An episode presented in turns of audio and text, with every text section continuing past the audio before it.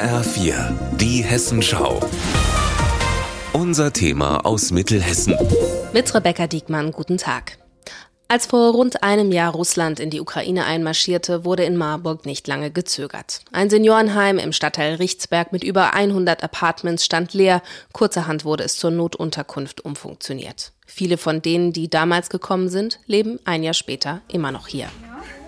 In den Fluren des achtgeschossigen Wohnblocks tobt das Leben. Kinder kurven auf Tretrollern durch einen Parcours aus Spielzeugdinosauriern. 120 Menschen leben hier, größtenteils Frauen und Kinder. Alla Voronina ist Anfang März nach einer tagelangen Flucht aus Kiew hier untergekommen. Das ist meine Zimmer, ja, das, äh, ich habe hier meinen Kaffeeautomat, also das ist mein gut Fernsehen. Ein Bett, zwei Stühle, ein Regal mit verschiedenen Kochgeräten. Die 54-jährige Alla hat es sich inzwischen gemütlich gemacht. Ihr Sofa ist Marke Eigenbau. Eine Matratze hier, eine Matratze hier und das ist mein Sofa. Ukrainische Frau kann machen, praktisch. Sehr praktisch. Ja. Alla hat Besuch von zwei Freundinnen. Der Anfang war schwer, erzählen die Frauen. Kein Deutsch, keine Kontakte, keine Ahnung, wie das Leben hier läuft.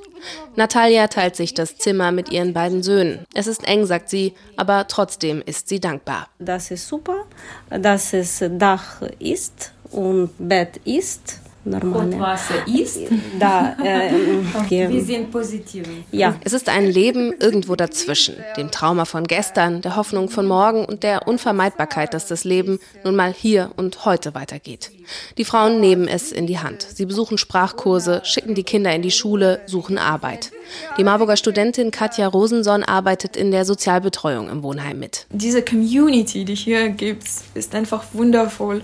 Menschen sind hier sehr dankbar. Die kommen zu uns nicht nur für irgendwelche Papierarbeit mit Behörden, aber auch manchmal mit fröhlichen Nachrichten. Zum Beispiel, wir hatten schon einige Frauen, die hier schon Kinder äh, bekommen haben. Alla, Irina und Natalia leben gerne im Wohnheim, weil sie sich gegenseitig haben und auch sonst alles, was sie brauchen, sagen sie, weil sie sich gut betreut fühlen, aber vor allem, weil sie von hier aus ohne viel Aufwand schnell wieder zurückgehen könnten, sobald der Krieg endlich vorbei ist. Rebecca Diekmann aus Marburg.